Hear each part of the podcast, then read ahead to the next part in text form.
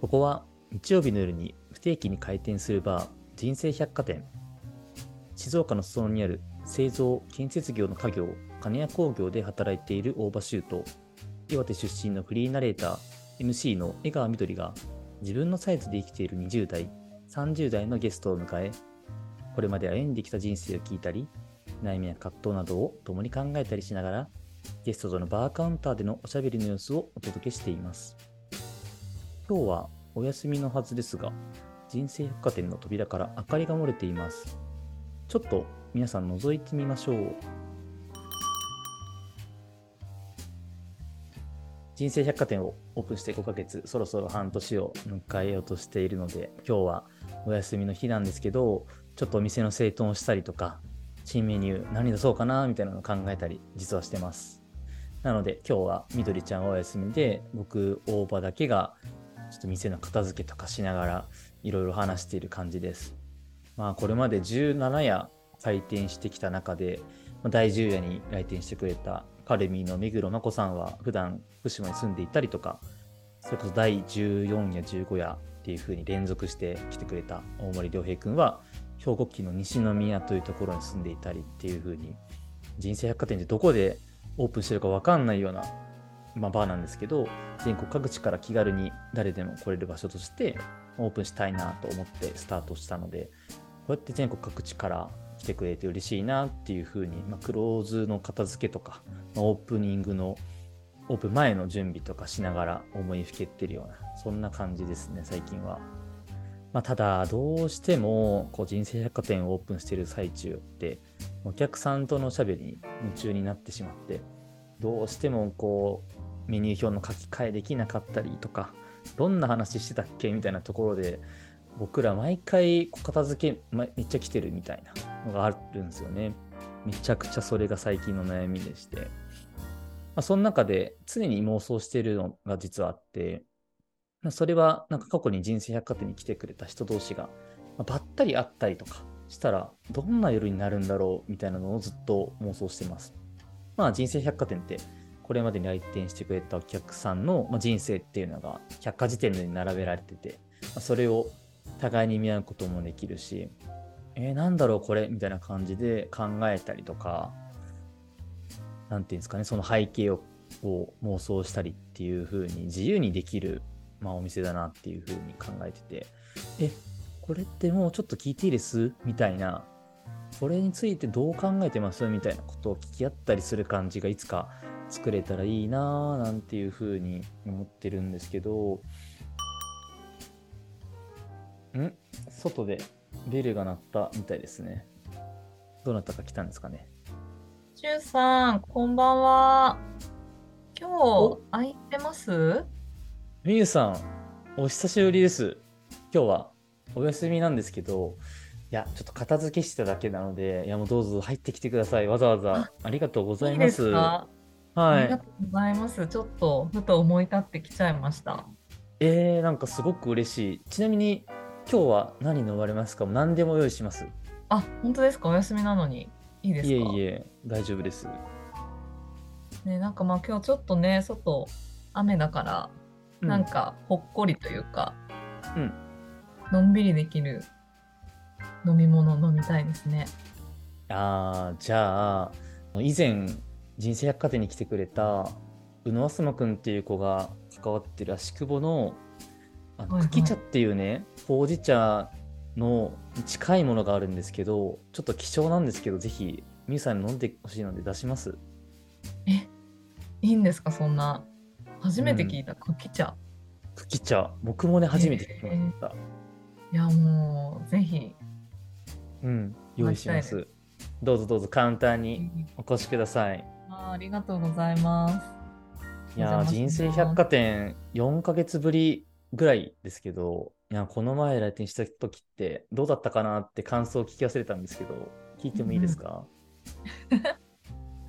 4ヶ月ぶりですか？お会いするの。なんか不思議な感じですね。そうはですね。でも、実はあの後自分でも聞き直ししていて、い、はいはいはいなんかすごくこう自分を見つめ直すきっかけというか、自分がその時の自分はこう思ってたんだなっていうこう自分の中でのなんか出会い直しみたいなのをさせてくれたなってすごく思いますね。いやみゆさん実はゲストと来てくれて初回だったんですけど初回のゲストってめっちゃ番組とか大事じゃないですか。で、すごく、いや、大事だと思いますよ。新番組のゲストみたいな、ちょっとかっこいいし、残るじゃないですか。もうずっと。うんうんまあ、そこでもうみゆさんが来てありのままの姿でお話ししてくださったのがすごく僕たちにとっても勇気をもらったというか、まあ、目をつぶって飛び込んだら淡路島みたいなその挑戦の数々を僕は聞かせていただいてその中でもね結構泣いたりとか悔しかったりとかするみたいなお話もそうですし島の日常って本当に面白いというか何が起こるかわからない毎日ですみたいなお話しててそういうちょっとトリッキーというか、うん、なんか不規則な毎日だからこそ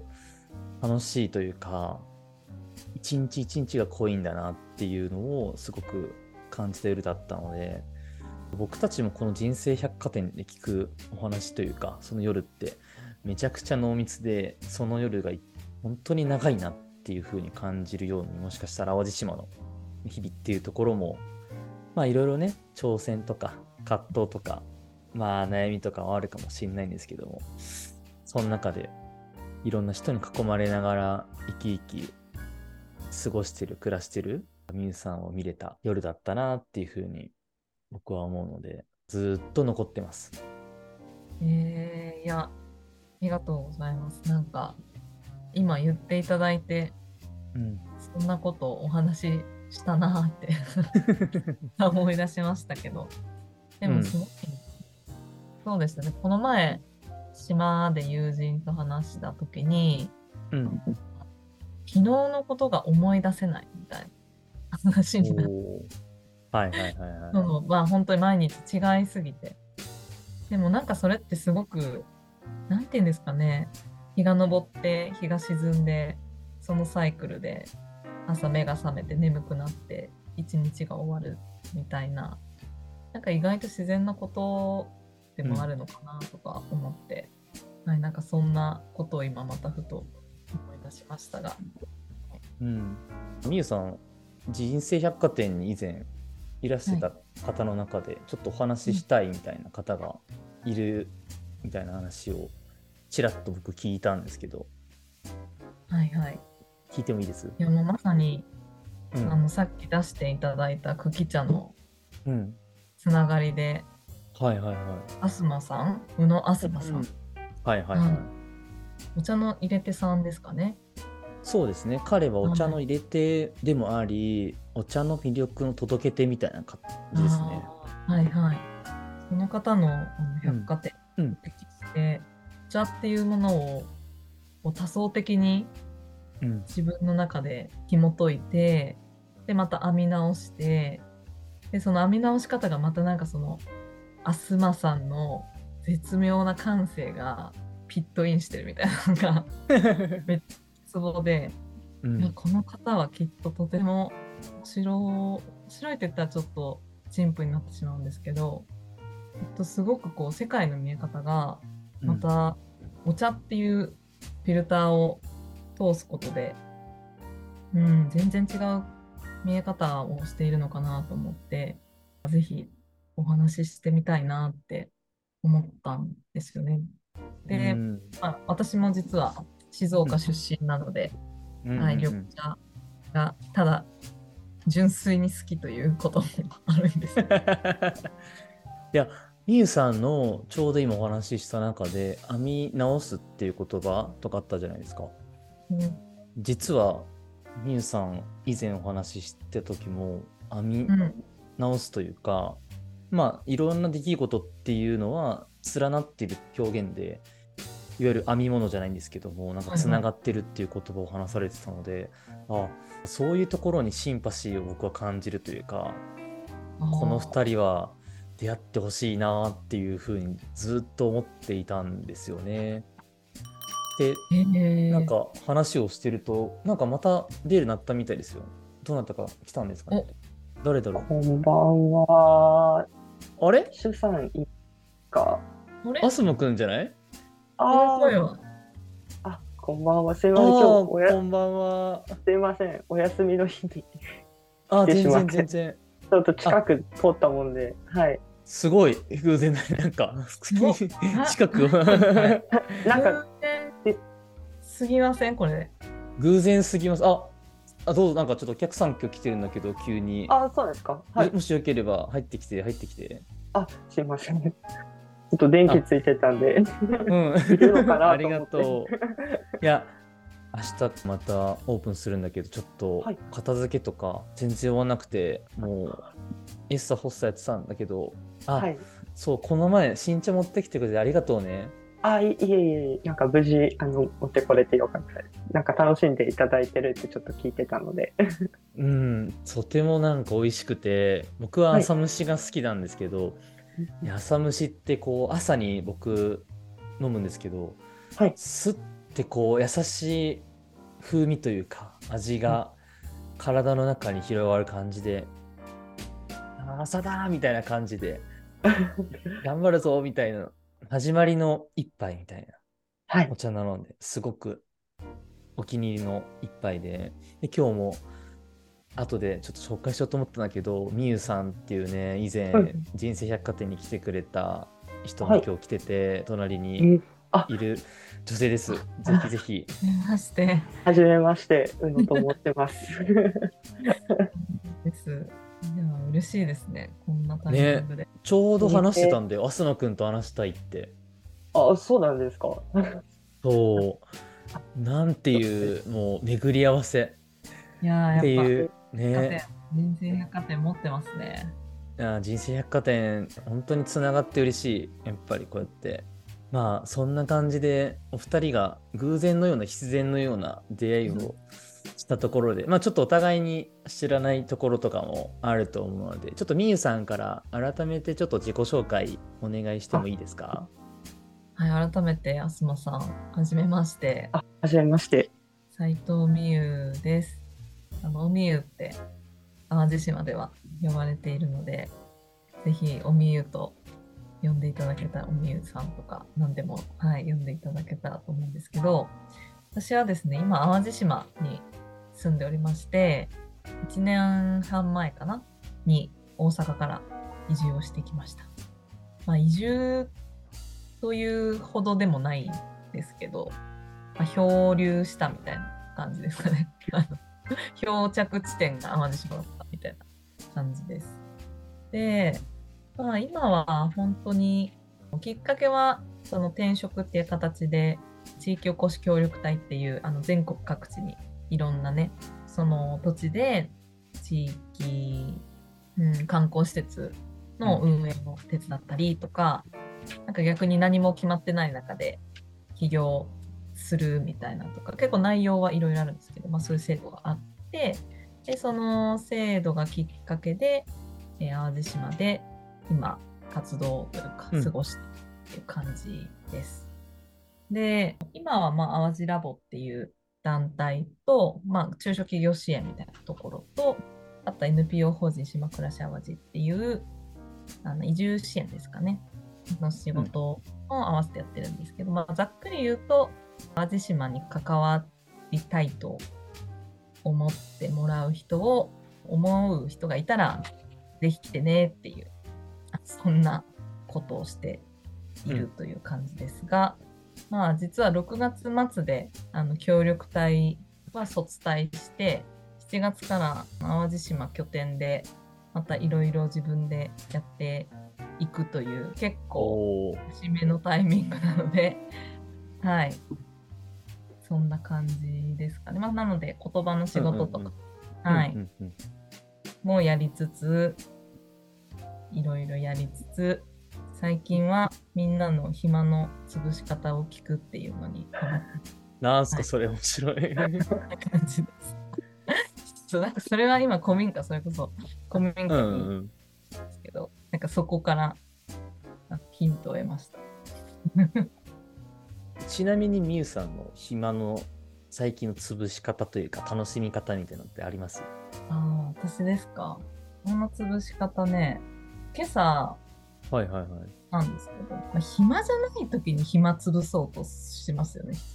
なんて言ったらいいんですか？わかる。そうだから、まあ、本質的にはこれは暇つぶしというのかみたいな感じなんですけど、あれですね、やっぱり通ったことのない道を通る。うーん。シンプルに。シンプルだなんかいつも通通学と通勤あの行きたい場所、このルートが近いなみたいな。じゃない道を通ってみたら、なんかめっちゃ面白かったですね。うんうん僕、それに近いんですけど、散歩ですね、最近の暇の過ごしあ方。散歩と、全く走ったことのない道をランニングするっていう。あー、走ってるバージョンですね。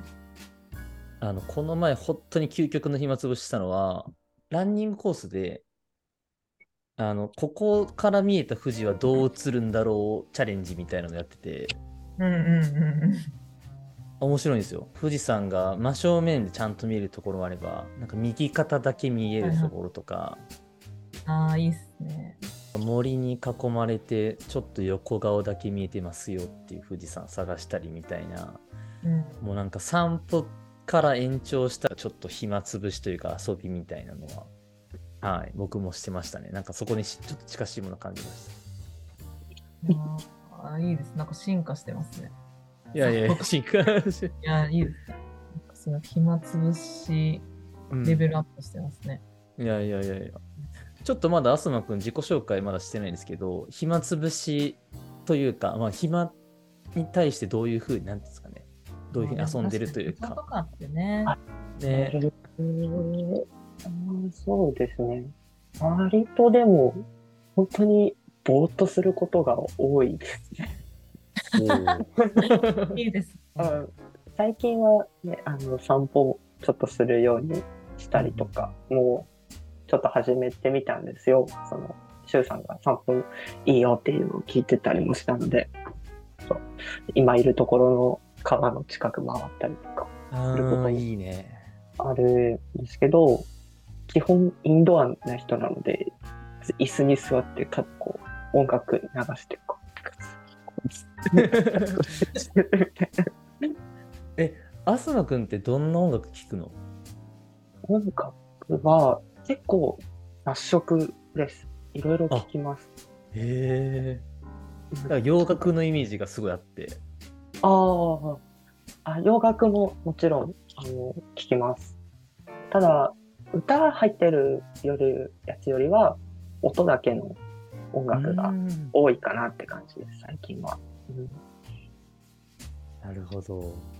れを聞いて、ただこう、あーあーそうただ 何も考えたくないからぼーっとするみたいな、うんそういうつぶりしてますね。なんかそれこそこう、お茶って、このお茶を飲む時間は、なんていうんですか、余白になるというか、ねお茶の文化自体はそういう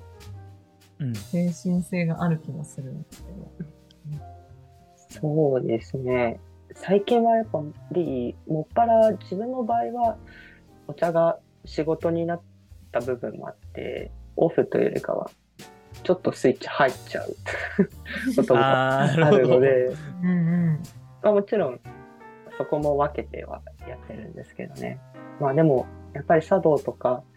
あの精神性の部分で余白っていうところは、お茶はもちろんすごくあると思いますし、いろんな形で作りやすいものだとも思うので、一日の中のお茶のうんうんうん確かに。面白い。作りやすい。うんうん、確かに。うんうんうん結構お茶の時間とか取られることありますか？普段過ごしてる中で。うん、でも、ありますね。うん私は毎日絶対緑茶を入れるんですけど、うん。へえ。入れます。そんな超丁寧にとかは全然入れられてないんですけれど、やっぱりあの茶葉を出して、香って、で、お湯を入れて、澄んだ緑というか、パーって広がって、で、香りがファッとなって、でこう入れるみたいな、そのほんと一瞬の動作というか、ですけど、なんか今思えば、まあそれも余白というかな、なんかその時間はもうそれだけなので一瞬だけど。そうですね。で、飲むっていうのをお茶の時間と言うなら、お茶の時間なのかな。ね朝、そうですね。夜飲むかな、私。朝は結構コーヒー飲んだりとか、うん、なんか純粋になんかお茶、お茶行こうみたいな言葉いいなと思います。お茶しないみたいな。言葉としてある。そうですね。とか茶を、関西やったらね、茶芝香とか言うじゃない確かに。よく考えるとなよく分からへん。茶をしばくってどういう意味？確かに。しばくって。そうそうそう。どどうそうそう。そうですね、お茶の時間というか。うん。うん、それって、10代とか20代前半の時からそういう風な感じなのか、それともどっかのタイミングでそういう風な習慣っていうんですかね時間を作るようになったとかなんですかねうん私は母が静岡の袋森町っていうところ出身でお茶どころだったので、まあ、絶対実家ではお茶を入れてくれていてなので実家の時は母がお茶を入れてくれていたんですけど、まあ、社会人になって私は5年半広告会社勤めてたんですけど、その時3年目かな ?2 年目ぐらいで一人暮らしを始めたタイミングから、でもお茶入れてたかもしれないですね。へはい。なんかまあ母がそのセット、セットというか、うんうんうん、まあ、緑茶も送ってくれるし、急須、うんうんうん、実家にあったやつをなんか一個くすねてきました。で急須を持ってるか持ってないかってちょっと違くないですか？あ確かに。なんかお茶っ葉があっても僕なかなか飲まなかったのって多分急須があるかないかみたいなところも一個あったのかなと思ってあと自分の意志の弱さみたいなのがあるんですけど。そんなそんななんか自分を律さねば。いやもう律さねばみたいな。でも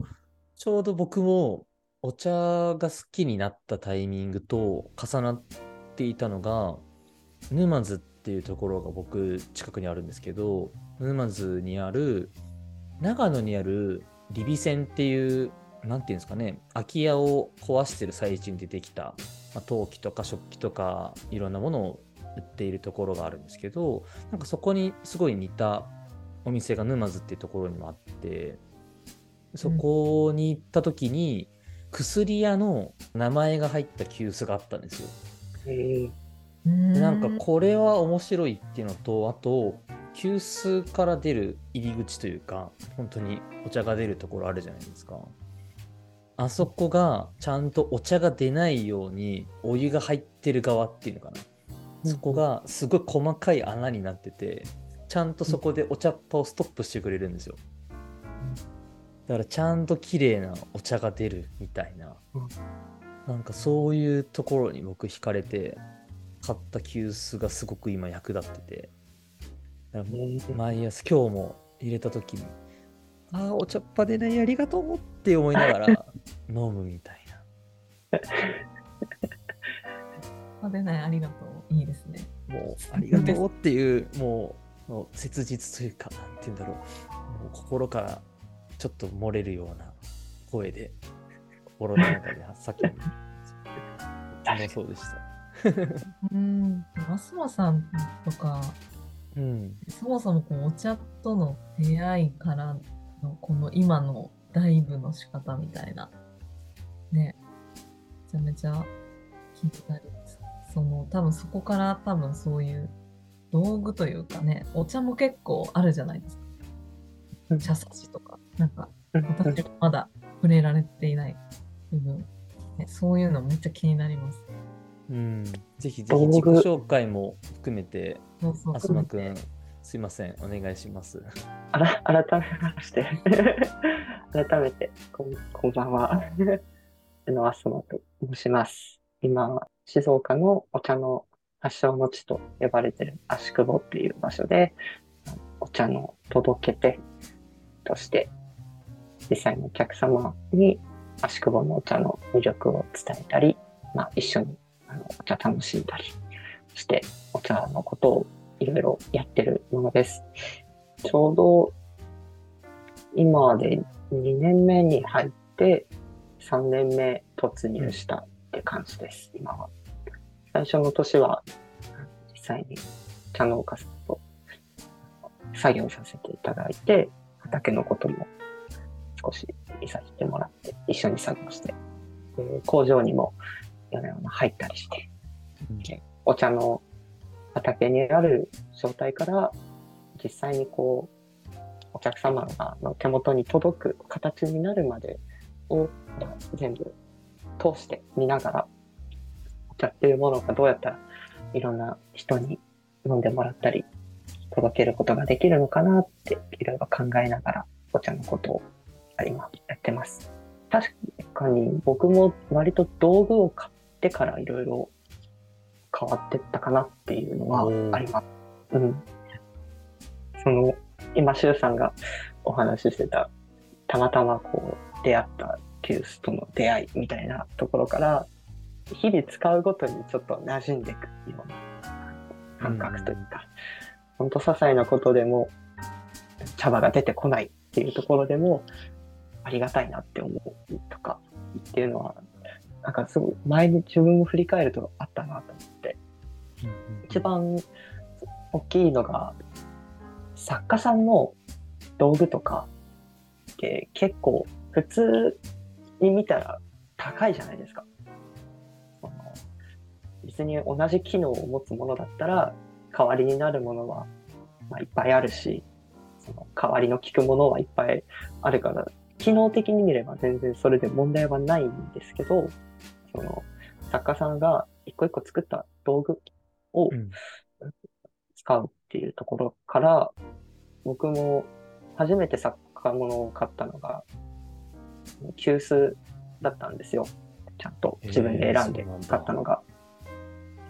えー、その急須を作ってる方が比較的今30代の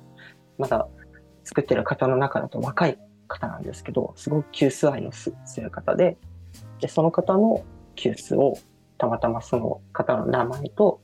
そういう急須があるっていうのを知って、お茶の道行くなら、やっぱ一つ道具はいいの持っときたいなっていう 考えから、思い切ってその時、まだそんなお金払えるわけじゃなかったですけど、そ、ね,、れを一個手にして使い始めてから、なんかより本気になれたというか、うん、使い勝手とかも含めて、結構ガタガタしてる急須だと、お湯注ぐ時も結構ストレスなんですよ。綺麗にお湯が出てこなくて。水の流れっていうんですか？注ぎ口から流れる。あれがこう、ヤバヤバってなって、なんだこれってなるんですけど、その急須は綺麗に音もなくこうスーッてこう、お茶が出てくるところが、なんだこれはってなって、美しいものを見てるなっていうのをすごくその時感じて、あ、こういうのをちゃんと使いこなせる人間にもならなきゃなって、こう自分をこう律しなきゃなみたいな 表紙にもなったり。そういうところから僕もお茶入ったなって、周さんの話聞いて思いました。いやー、なんか今の急須の話、たまたま重なったけどさ、ちょっとしたこだわりじゃないんだけどさ、丁寧さっていうのかな機能さみたいなところにすごくこうそれ覚えてるというかあなんかこれってすごいなっていう小さな感動みたいな。それを覚えれば覚えるほどそのものに対する愛着が深まったりとかそれのお茶に対する愛情みたいなところがどんどん広がっていく感じっていうのかな。それをすごい今のお話というかおしゃべりの中でずっとその言葉というか情景が浮かんでた感じでした、なんか。最近、香川にある、うん、イサム・ノグチ庭園、イサム・ノグチっていうあの石の彫刻家さんがいるんですけど、世界的に。はいはい。そこに、香川の群れっていうところが、その石の産業の町なんですよね。だから、その群れの町に降り立ったら、で、ちょっと行くと、もう本当に巨大遺跡みたいな石が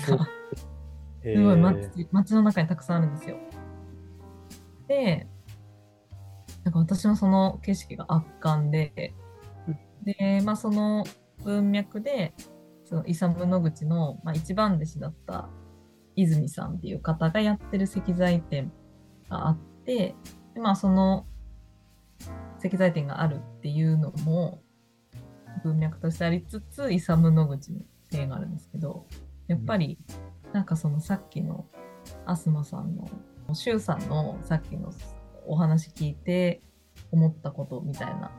ところで、私が今思ったことは、なんかまあ石とかもそこに近いものあるなと思ったんですけど、見立てるみたいな、例えばそのさっきの急須の表現とかでも、っていうんですかね、スーッと本当に緑、黄緑色というか、うぐいす色というかのものが注がれているこう佇まいが美しいみたいなのって多分なんかその何かにこう至っててるというか何なんですか？わからないけどそこにこう風景とかなんだろう。それこそ感情感情というかその人の気持ちだったりっていうのがなんかもう投影されてしまうというかそこを見立ててしまうほどの美しさみたいなものがあるのかなと思って。でなんか石とかもまあ一見石だけど、まあ、ただの石なんですけど、なんか私はもうその一つ一つの石を見ていったり逆にこう石を連続して見ていった時にあこれはなんかこういう異譜の念というかを抱く石だなとか、まあね、そその、まあ、それが正解不正解みたいな話では全然なくてなんかそこに何かをこう映し出すみたいなことがすごい今感じたので作家物の急須を私も買いたいなって思った 結論そこ あおみゆさんと呼んでも大丈夫ですか？嬉しいです。初おみゆさん、ありがとうございます。初おみゆさん。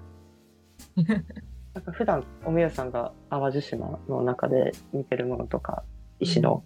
連なりとか見てるものって、まあ、石っていう自然なもの。なんだけど、その配置とか、まあ、形とかっていうものって、その形にするまでに人の意志というか意図っていうものが多分入り込んでると思うんですよね。だから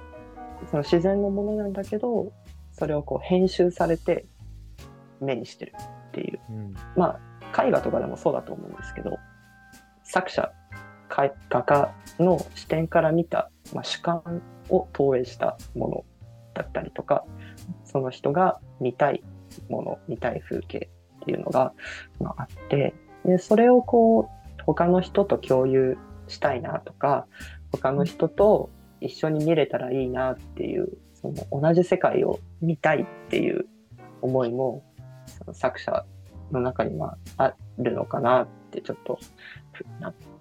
変に深掘って考えちゃうんですけど、まあ、だから本当になんだろう。無作為のものを見たいとか感じたいっていうのは本当自然の中に行くっていうのがまず一つあるしそうではなくて表現されたものとの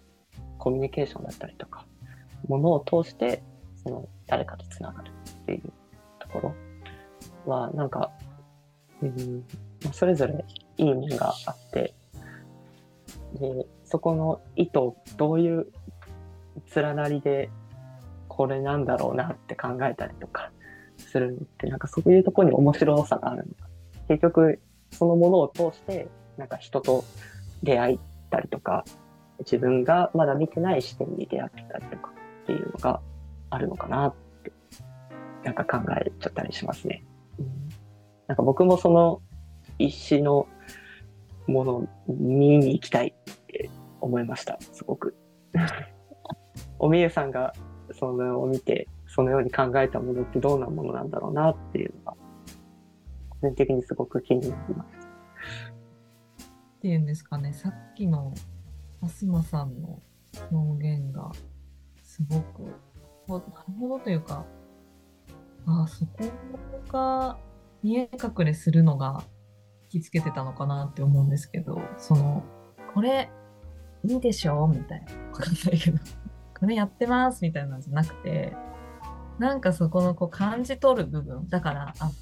それもね、なんか最近私すごい何かでなるほどと思ったのが、その、受け手、作り手、作り手と受け手の関係性として、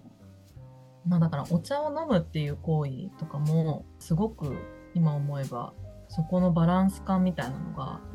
取れているなって思うんですけど、作り手が意図してこう感じてほしいとか、こういうふうに思ってほしいとか、こう行動してほしいみたいなもの、まあそれは結構マーケティングみたいなものに近いものがあるなと思うんですけど、そうではない、ある、ある一定の手放しみたいな、その諦めというか、ここまではしました。でもあとは逆にその受け手側のそれこそ感性とか創造性みたいなものを信じて委ねますというかこう手放す。た時のその受け手と作り手の無言のなんていうかコミュニケーションというかなんか逆に合作みたいなそういうものが多分火花ってほんと線香花火みたいな感じで、パチパチパチパチ生まれていくものが私はもっとなんか私は好きだしそういうものがもっとこう世の中に溢れたらいいなっていうことを最近思っていてだからそういう意味ではそのお茶っていうものも結構委ねる部分というかやっぱりそこさっき自分でも言って思いましたけどこう茶葉を茶さじから取るこのサラサラ感とか分からんけど。なんかその一個一個のあと最後入れる時までで顔って口に入れるところまでとかもなんか全部がその人の受け手側のに委ねる部分すごく多い行為だなって。だから通ずる部分があるとか、なんかもっとこう自分も味わい上手というか味わう深めことができそうだなと思って、あすまさんとお茶をしばきたいと思いました。ぜひぜひ。石を見ながらお茶をしばく。お茶をしばく。いや まだまだ3人のおしゃべりは続いていきますが、今夜はここまで。続きは明日、日曜の黄昏時に再びお届けします。改めて人生百貨店第20夜は第1夜に来店いただいた兵庫県の淡路島舞台に生活をしている斉藤美優さんと第8、9夜に来店してくれた静岡県静岡市の足久保地区にある足久保ティーワークスでお茶の魅力の伝え手として活動をしている宇野あすまさんとの特別な夜でした。ラジオの始まり方がいつもとはちょっと違う感じでしたけど、皆さんいかがでしたでしょうか？今回はお茶と石のお話がおつまみになりましたけど交わらなそうな2つのテーマが3人が集ってそれぞれのエピソードをシェアすることでどこかつながるような感覚になる。そしてアスマさんがミユさんに見ていろいろと感じた石を見てみたいと語っていたように誰かが見た景色やったりものを自分も見てみたいと思うようになるそしてそのものを通して相手の世界を覗いてみるというと相手との関係性を深める上での一つのきっかけになるんじゃないかなとも感じましたこのおしゃべりの続きいろいろと広がっていきますので、またぜひ覗いてもらえたら嬉しいです。さて、番組では皆さんからの感想をお便りフォームや Twitter のハッシュタグでお待ちしております。お便りフォームは番組の概要欄のフォームより、そして Twitter の場合は、ハッシュタグ人生百貨店をつけて投稿をお願いいたします。過去の配信は Spotify 等で聞くことができます。それではまた明日の黄昏時にお会いしましょう。